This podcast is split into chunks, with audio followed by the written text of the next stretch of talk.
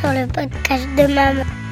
Je suis Astrid Le Camus, mère de trois enfants et passionnée par la maternité. Chaque semaine, je donne la parole à une nouvelle Wonder Mum. Après ce long temps de vacances, et même si j'ai encore un peu le cœur en vacances, les enfants ont repris le chemin de l'école, enfin presque tous, et moi je suis vraiment heureuse de vous retrouver.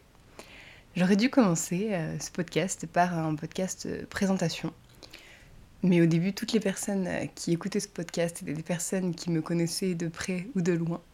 Donc j'en voyais pas vraiment la nécessité. Et là, je vois parmi les statistiques que beaucoup de personnes qui ne me connaissent pas tombent sur le podcast par hasard ou en ont entendu parler. Et donc il me semblait essentiel de faire maintenant un podcast où je me présente, où je réponds aux questions que vous m'avez posées sur Instagram. C'est parti La première question, et qui tombe plutôt pas mal, c'est qui es-tu? Alors, comme je l'ai dit au tout début de podcast, je m'appelle Astrid. Euh, je suis mariée avec Thibaut et nous vivons en région parisienne. Nous avons trois enfants, une petite fille de 5 ans et demi qui vient de rentrer en CP, un petit garçon de 4 ans depuis hier, et je tourne ce podcast euh, le 2 septembre, qui vient de rentrer en moyenne section, et un bébé de 18 mois qui est encore à la maison euh, et dont je m'occupe euh, en full time.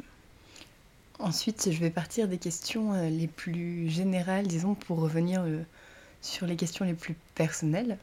Donc la deuxième question qui revient le plus souvent, c'est pourquoi est-ce que tu as créé ce podcast?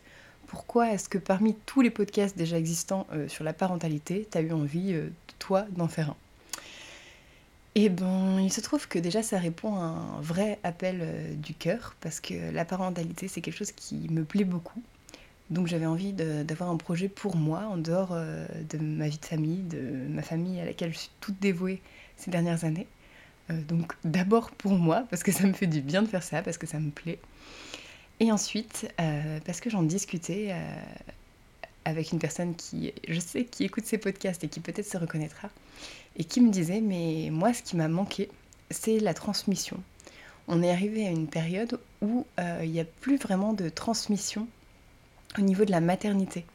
Donc euh, on reprend un peu euh, ce qu'on a vu faire de nos parents, mais il n'y a plus de réelle transmission, il n'y a plus de mode d'emploi de la maman. Ça ne se fait plus d'aider une jeune mère à savoir comment euh, s'occuper de son enfant, comment éduquer son enfant. Et donc j'avais besoin, euh, moi, quand j'ai eu euh, ma fille, de me nourrir d'autres témoignages de maman, d'aller lire d'autres choses sur la maternité. Et je me suis dit, mais pourquoi pas créer un podcast où il y aurait différentes mamans qui interviendraient, qui parleraient de leur vision de la maternité, de leur vie de famille, et après des professionnels, pour aider ces jeunes mamans, ces jeunes ou moins jeunes mamans, et qui leur permet d'être confortées ou pas dans ce qu'elles pensent et de venir vraiment nourrir euh, leur maternité, leur manière d'être mère. Voilà. Ensuite, vous m'avez posé des questions un peu plus personnelles et vous êtes beaucoup interrogé sur euh, ma propre maternité, ce qui est bien normal puisque c'est le thème de ce podcast. La première question à laquelle je vais répondre, c'est est-ce que j'ai toujours voulu euh, être mère? Eh bien, écoutez, d'aussi loin que je me souvienne, j'ai toujours adoré les enfants mais vraiment. Quand je vois un petit enfant, j'ai des paillettes dans les yeux, euh, vraiment un amour de cette innocence, de cet enfant qui attend tout de l'adulte, qui croit en l'adulte, avec une grande volonté de pas le décevoir et d'être à la hauteur. Et par contre, est-ce que j'ai toujours voulu être mère au foyer? Euh, Ça non. En fait, j'en avais pas idée. Ma propre mère n'était pas mère au foyer. J'avais pas idée que ça puisse être possible d'être mère au foyer. En tout cas, je l'avais jamais envisagé. Et on a eu notre première fille euh, très jeune. J'étais encore euh, en études. Ah, vous m'avez posé un peu plus tard euh, la question qu'est-ce que j'ai fait comme études et j'y répondrai plus tard. donc j'étais encore en études quand on a eu notre fille. Et quand je l'attendais, je continuais mes études et pour moi il était évident que je la mettrais à la crèche et que je finirais mes études. Mais je suis tellement tombée amoureuse de ce petit bébé que je n'ai jamais plus la laisser en crèche et donc que je m'en suis occupée. C'est comme ça que je suis devenue mère au foyer, parce que c'était vraiment... Euh, vous savez, avant ça, je m'étais jamais dit, euh, je suis faite pour telle chose. Je savais pas pourquoi j'étais faite. Je voyais pas vraiment euh, de sens à la vie. Bon, je m'étais jamais posé la question non plus. Et quand j'ai eu ma première, tout a pris sens. C'est comme si les planètes s'étaient alignées, j'étais en phase avec moi-même et ma vocation c'était d'être maman. Et donc voilà, je suis devenue mère au foyer, puis on a eu 18 euh, mois plus tard un, autre petit garçon et encore un deux ans euh, plus tard. Et voilà, ça s'est enchaîné, depuis je suis toujours restée euh, mère au foyer. Et donc oui, j'ai toujours su que je voulais des enfants. je ne m'étais jamais dit combien. Et je... on ne sait toujours pas si on restera à trois enfants ou pas. L'avenir nous le dira. Ensuite, vous m'avez demandé, mais pourquoi ce choix de mère au foyer? Donc j'y ai en partie euh, répondu euh, juste avant. Mais aussi parce que euh, je me suis dit, alors déjà j'ai énormément de chance d'avoir un mari qui est en phase avec ça, qui a une maman au foyer, qui sait à quel point c'est important d'avoir sa maman auprès de soi. Donc très tôt, il m'a dit, écoute, si tu veux être mère au foyer, il n'y a pas de problème pour moi, je gère l'aspect financier. Bien sûr, ce sont des sacrifices, hein, on ne vit pas avec un salaire comme on vivrait avec deux, surtout pas euh, tout proche de Paris.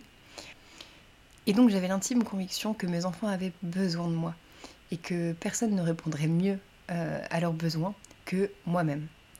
Alors bien sûr, vous allez me dire, mais toute maman pense ça, sauf qu'il y a des mamans qui n'ont pas la possibilité d'être mère au foyer, soit parce qu'elles n'en ont pas envie, euh, et c'est tout à fait ok. Il vaut mieux une maman qui bosse et qui est bien dans ses baskets et qui est tout à fait disponible pour ses enfants quand elle est présente avec eux, qu'une maman qui s'oblige à être au foyer et qui devient un vrai dragon parce que c'est pas son truc, c'est pas sa vocation. Mais il se trouve que j'avais la patience euh, et l'envie de rester auprès de mes enfants. Donc ça s'est fait comme ça et c'est vraiment un vrai plaisir pour moi. Ce qui vous a beaucoup intéressé aussi, c'est ma vision de l'éducation, notre vision de l'éducation euh, avec mon mari. Alors il faut savoir qu'on a eu une éducation euh, assez différente, mon mari et moi. Mon mari est issu d'une famille nombreuse et rapprochée. Moi, j'ai deux petits frères qui ont beaucoup d'écart avec moi, mais vraiment beaucoup d'écart avec moi, et qui sont jumeaux qui plus est. Euh, donc on n'a vraiment pas été élevé pareil. Il a été élevé en ville, j'ai été élevée à la campagne. il a eu une éducation plutôt classique, plutôt traditionnelle, alors que j'ai eu une éducation plus libre, disons. Donc, quand on a eu des enfants ensemble, bien sûr, il faut accorder euh, nos pendules. On a dû accorder nos pendules. Et je trouve qu'on a très bien réussi le compromis de prendre euh, ce qu'il fallait, selon nous, euh, de l'éducation classique qu'il a reçue, donc les valeurs fortes, et tout en assurant à nos enfants une, éducation assez moderne, pas une éducation austère d'un autre temps, non, on a très bien réussi à conjuguer les deux et on s'accorde assez bien. On a chacun fait des pas l'un vers l'autre. Et, euh, voilà. Très souvent encore, on rediscute euh, parce qu'on n'est pas forcément d'accord.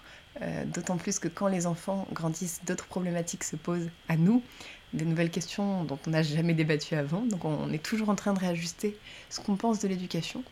Mais j'ai beaucoup de chance aussi d'avoir un mari qui s'intéresse aux questions éducatives et avec lequel je peux partager euh, ce que je pense de l'éducation et lui me dit ce qu'il pense.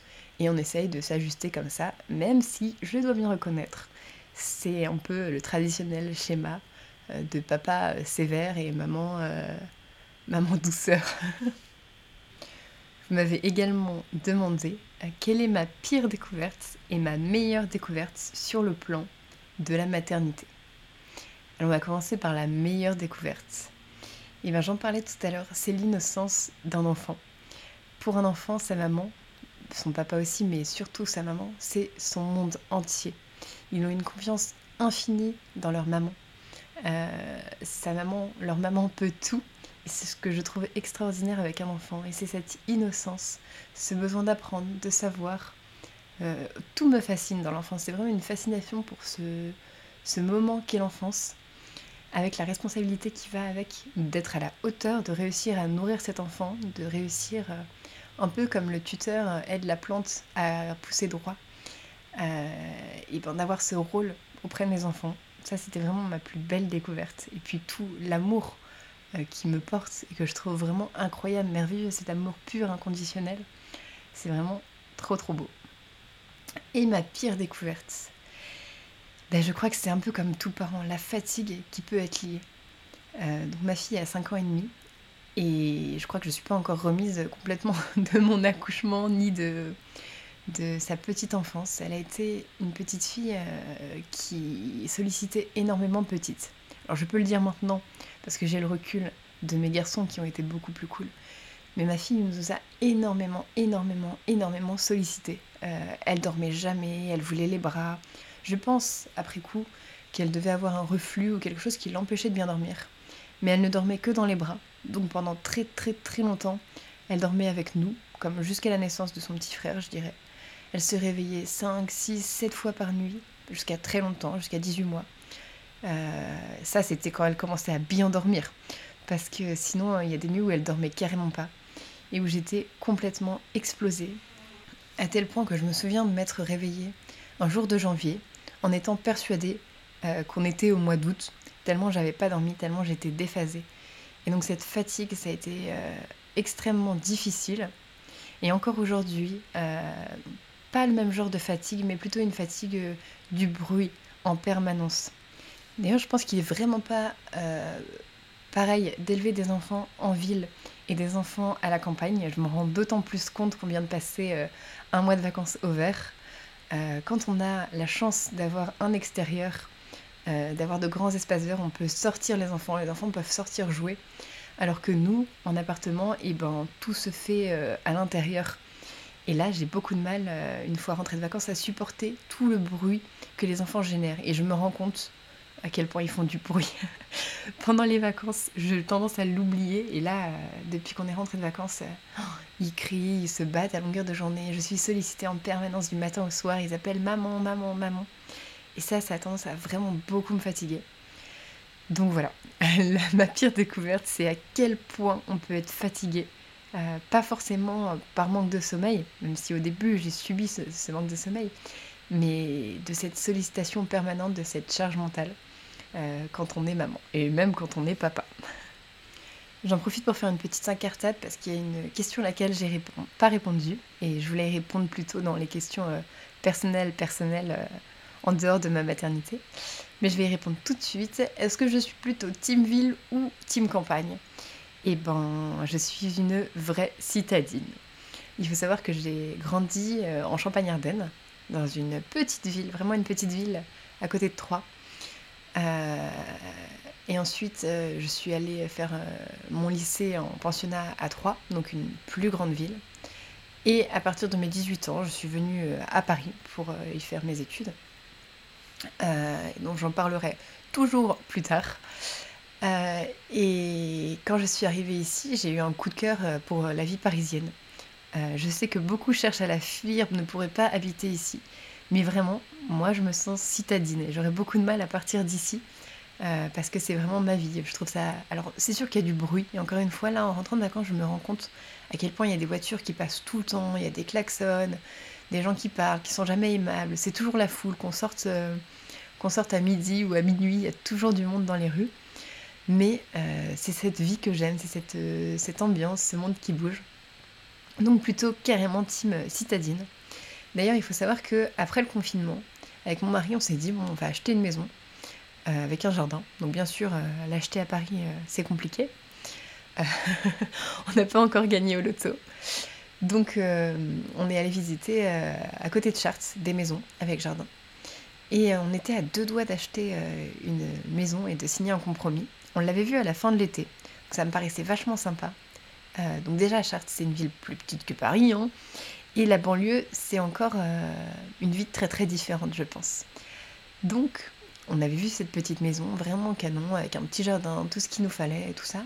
C'était l'été, il faisait beau. Puis on est passé, on est laissé passer euh, quelques temps. On est retourné la voir. Et ce jour-là, il faisait gris. Il y avait de la pluie. Et j'avais plus vraiment le cœur en vacances. Et je me suis vue habiter dans cette maison, en étant mère au foyer. Et je me suis dit, mais jamais de la vie en fait. Je fais une dépression sous deux mois parce que moi ma vie c'est la ville, c'est pas la campagne et je pense que si je devais y aller aujourd'hui, je m'y sentirais très malheureuse et pas du tout euh, à mon aise. Voilà. Marie, qui se reconnaîtra et qui, j'espère, viendra bientôt témoigner à mon micro, me demande comment se passaient mes accouchements. Alors là, je pourrais faire un podcast entier euh, sur ce sujet, et ça risque de durer un peu. Donc j'espère que vous avez tout votre temps. Prenez une tasse de thé, une tasse de café, parce que ça risque d'être long. Quand j'ai eu euh, ma première, euh, j'étais donc très jeune. Ma première fille. Bien sûr, comme toute maman qui s'apprête à accoucher, je n'avais aucune idée de ce qu'était vraiment un accouchement.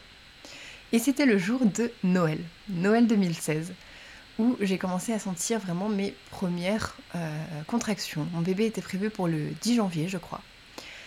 Et je commençais à sentir vraiment des contractions, des contractions qui piquent, parce que depuis le début de ma grossesse, très tôt, j'avais eu des petites contractions, mais là vraiment c'était des contractions qui, mordaient bien, euh, et qui passaient pas sous ce passe-fond. Donc je passe mon repas de Noël euh, en m'accrochant à la table quand ça commence à piquer. C'était assez régulier, mais espacé. Peut-être j'en avais une toutes les demi-heures. Et euh, mon papa, qui habite en Champagne, devait venir le soir avec nous au restaurant. On avait réservé un très beau restaurant en face de Notre-Dame pour le soir de, Noël. Et il se trouve que je l'appelle et je lui dis bah écoute, on ne pourra pas aller au restaurant, j'ai trop mal, je file à l'hôpital. Donc on est allé à l'hôpital. En effet, c'était vraiment des contractions de travail. Et là, c'est passé 19 euh, heures, 19 heures de contraction, ou bien sûr, j'ai voulu euh, très rapidement la péridurale parce que je n'étais pas confrontée à ce qu'était euh, la vraie douleur. Mais c'était quand même une douleur assez intense, une douleur, je crois que rien n'est comparable aux contractions de l'accouchement, selon moi. En tout cas, je me suis jamais rien cassé, donc peut-être que ça fait aussi mal, mais c'est vraiment une douleur qui prend tout le corps. En plus, je les avais dans le bas du dos. Des grosses, grosses douleurs. Donc je demande la péridurale assez rapidement qui m'arrête complètement le travail. En plus du fait que ça m'a fait tomber dans les pommes, je me sentais partir. Euh, mon mari qui n'était pas du tout à l'aise avec cette ambiance de l'hôpital, euh, de, de, la péridurale, de la seringue et tout ça. Enfin, on n'était pas du tout prêts, je crois, ni lui ni moi, à ça. Donc 19h se passe. 19h, c'est très très long. Et euh, je finis euh, au bout d'un moment, donc euh, l'équipe me dit c'est bon madame, là vous allez pouvoir pousser. J'avais une telle dose de péridurale que je ne sentais rien du tout, du tout, du tout. donc j'avais aucune idée que j'étais à dilatation complète, que c'était le moment de pousser. Bien sûr quand on, ne sent pas aucune idée de comment pousser.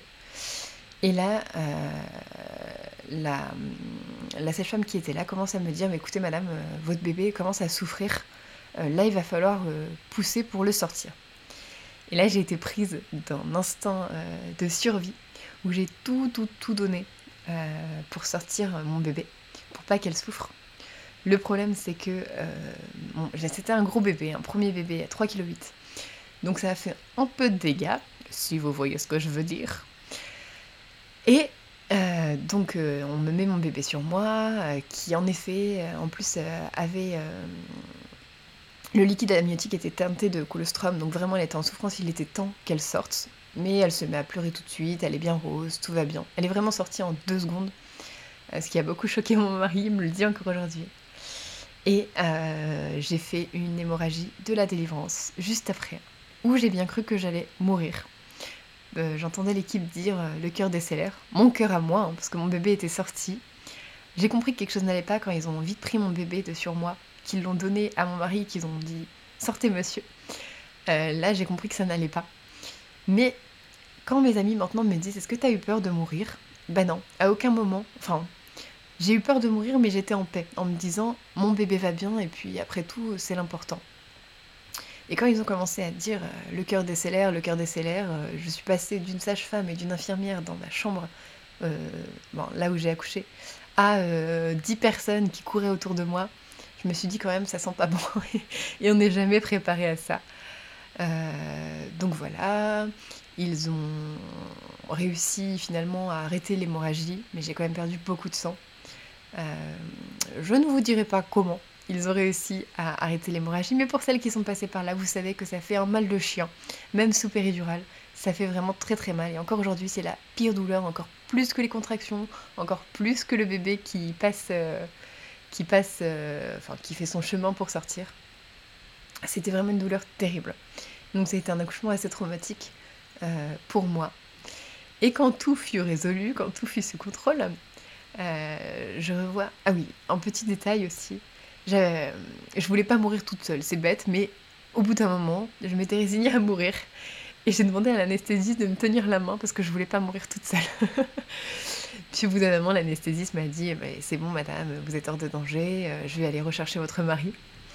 Et quand elle est revenue, elle m'a dit Écoutez, madame, votre mari, il est dehors, il est plus blanc que vous, alors que je venais de perdre pas mal de sang, tant mon mari s'est inquiété. Et pour la petite anecdote, il avait laissé tomber son téléphone portable euh, de sa poche. Et comme il avait notre fille dans les bras, et que ça a été une entrée dans la vie de papa un peu compliquée, il n'osait même pas ramasser son téléphone. Donc les deux heures où euh, il ne m'a pas vu, son téléphone est resté par terre, il est resté sans bouger, avec le bébé dans les bras, choqué, en se disant, si ça se trouve, je vais être veuf. Et donc voilà, c'était pas un accouchement hyper facile. Il s'est produit la même chose euh, pour mon deuxième, pour mon deuxième petit garçon, 19 mois plus tard.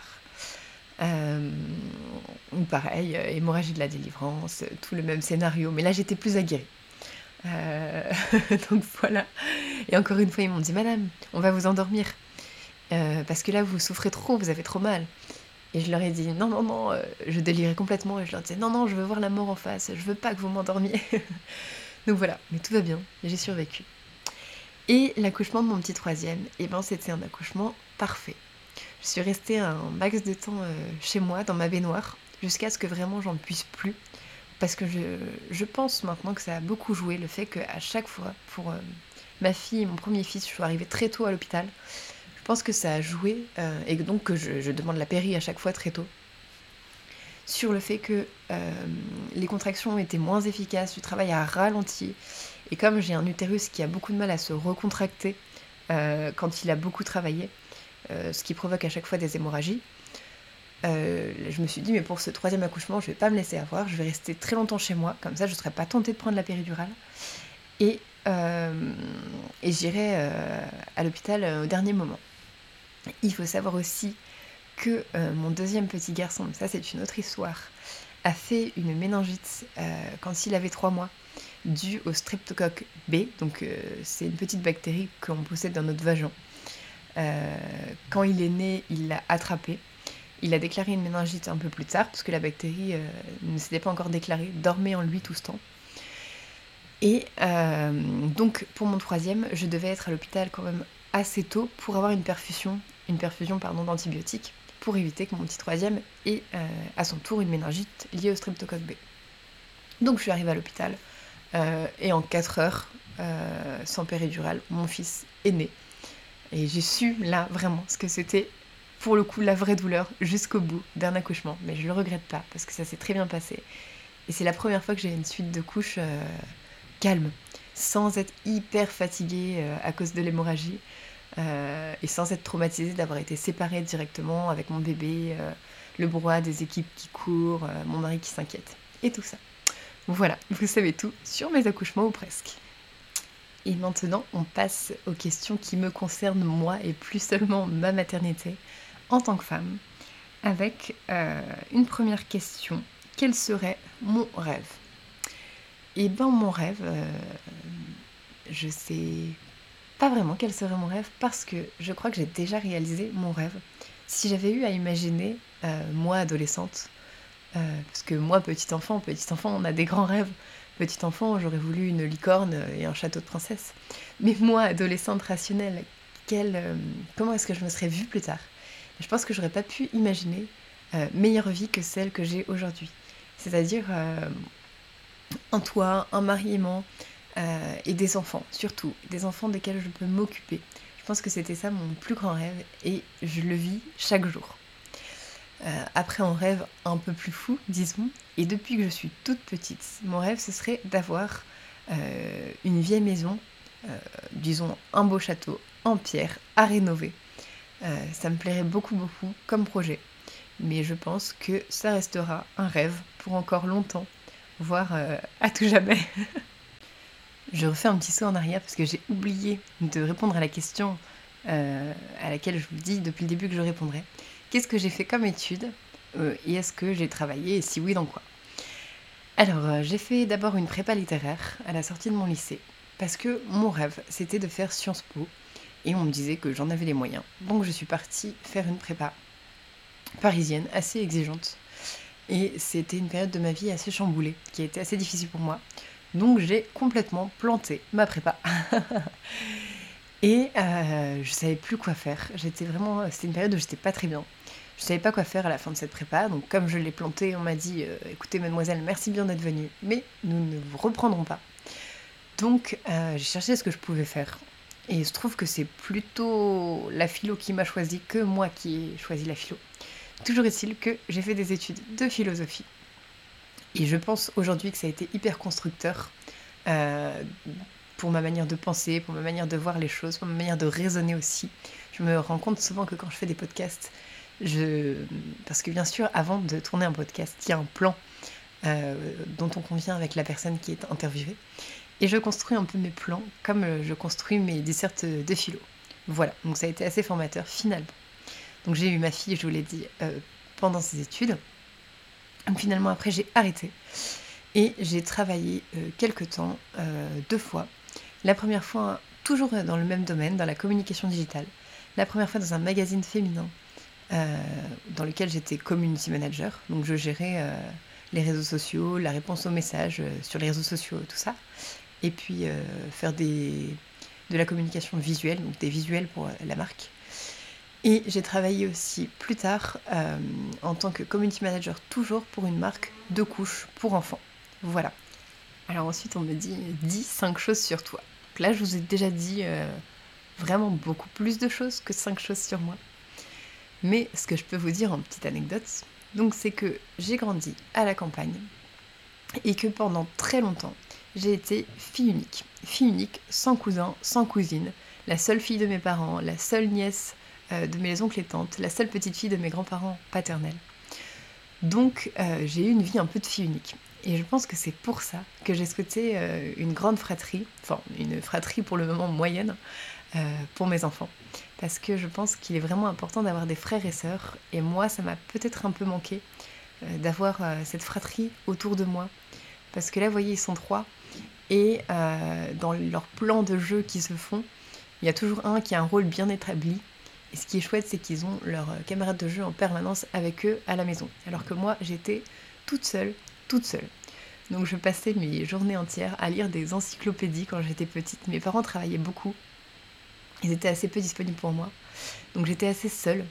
Et je passais mes journées à lire euh, des encyclopédies, à recopier des encyclopédies, parce que je m'ennuyais beaucoup toute seule. voilà, ça c'est la première chose. La deuxième chose, je n'irai peut-être pas jusqu'à 5, c'est que euh, je suis un peu une Brigitte Bardot des temps modernes. J'aime beaucoup les animaux. Le problème c'est que on habite en appartement, je vous l'ai dit, euh, pas très loin de Paris du tout. Donc c'est pas trop possible d'avoir euh, un âne, un cheval et un mouton. Mais nous possédons une tortue et un lapin que j'aime beaucoup et qui sont membres à part entière de notre famille. Et enfin donc une troisième petite anecdote. Je réfléchis régulièrement au fait d'adopter un petit enfant plus tard, bien sûr pas maintenant. Mais parce que je me dis qu'il y a quelque part un petit enfant qui n'a pas eu la chance d'avoir une famille aimante qu'on a cette possibilité de lui offrir un foyer euh, et un équilibre et que je vois pas pourquoi on le ferait pas. J'écoute très souvent cette chanson de Maxime Le Forestier euh, qui dit euh, Est-ce que les gens naissent égaux en droit à l'endroit où ils naissent? Et ça me fait souvent réfléchir à la chance que j'ai, à la chance qu'ont mes enfants d'être nés dans cette famille. Et donc je me dis Mais pourquoi pas l'offrir à un autre petit enfant euh, qui ne rêve que d'une chose, c'est d'être euh, dans une famille euh, comme la nôtre. Non pas que nous soyons parfaits, mais quand on n'a pas de parents, n'importe quelle famille un peu équilibrée, un peu structurée, paraît être la famille idéale pour un petit enfant qui n'a pas la chance de connaître ça. Voilà. Et pour terminer, il y avait beaucoup d'autres questions, mais j'ai répondu à celles qui s'entrecoupaient ou au plus général. je referai peut-être un podcast de ce genre dans quelques temps. Euh, pour répondre à d'autres questions. Donc pour terminer, hier c'était l'anniversaire de euh, mon premier fils qui a eu 4 ans hier. Et euh, il voulait savoir absolument depuis quelques temps quel serait son cadeau d'anniversaire. Et bien sûr, alors qu'il rêvait d'une voiture de course Playmobil, on lui a fait croire qu'on ne lui offrirait pas ça pour garder la surprise complète jusqu'au bout. Donc on lui a dit, euh, on est allé à la montagne cet été en vacances, qu'on avait trouvé un très très beau caillou et que on lui avait rapporté, qu'on lui avait emballé et que du coup son cadeau ce serait un très beau caillou.